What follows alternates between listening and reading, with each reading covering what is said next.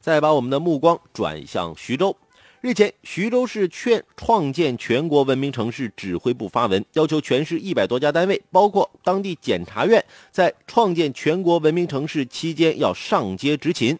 八月二十八号傍晚，徐州市检察院公开声明称，不组织任何检察机关人员协助执勤，这得到了徐州市委支持。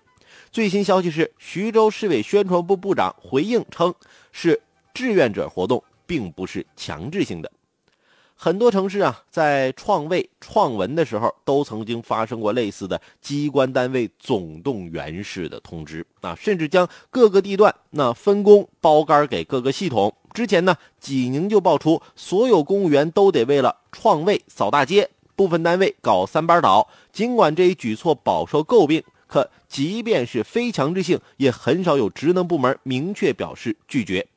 公众惯见的是为配合而不惜影响正常职责的先进典型，毕竟在现实语境下，这很容易被冠上没有大局观的名头。而像徐州市检察院这样明确表示拒绝的，从媒体披露的情况看，堪称头一遭。以司法领域为例，之前有媒体就报道，某市在创卫期间，这个市各机关委局啊，以三分之二的精力用于创卫。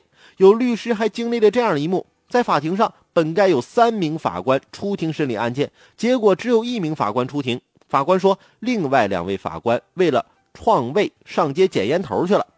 这听似段子，却很真实的情景，尽显一些城市创卫过程中过度动员的荒谬。应该看到，检察院拒绝创文摊派，并非出格的行为。